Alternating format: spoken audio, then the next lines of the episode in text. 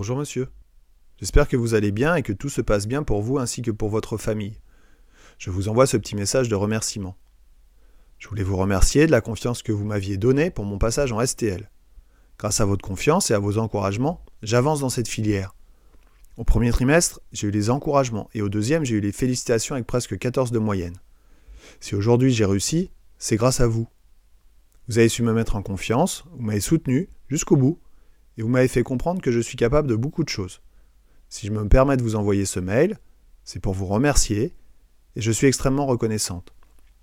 Je n'aurais jamais réussi sans vous. Je vous souhaite que du bonheur et encore merci, merci pour tout ce que vous avez fait. Je ne vous remercierai jamais assez. Bien cordialement.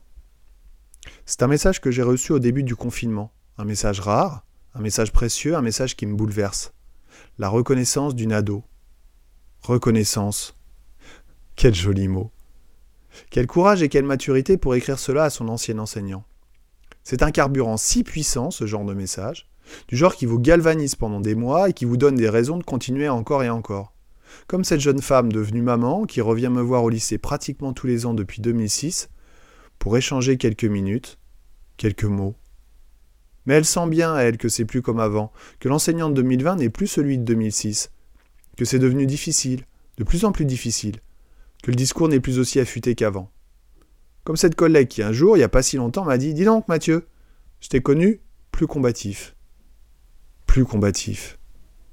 Oui, parce que c'est un métier qui use, qui marque et qui obsède quand on essaye de bien le faire. Cette remise en question permanente, cette volonté de progresser, et surtout de faire progresser les élèves.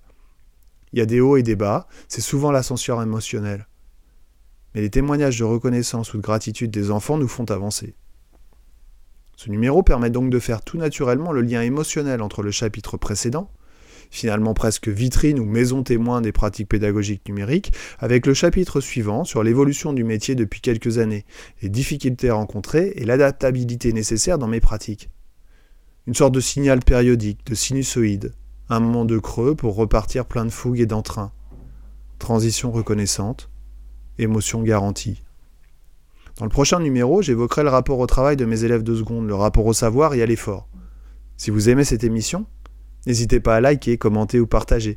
Je vous dis à bientôt et d'ici là, prenez soin de vous.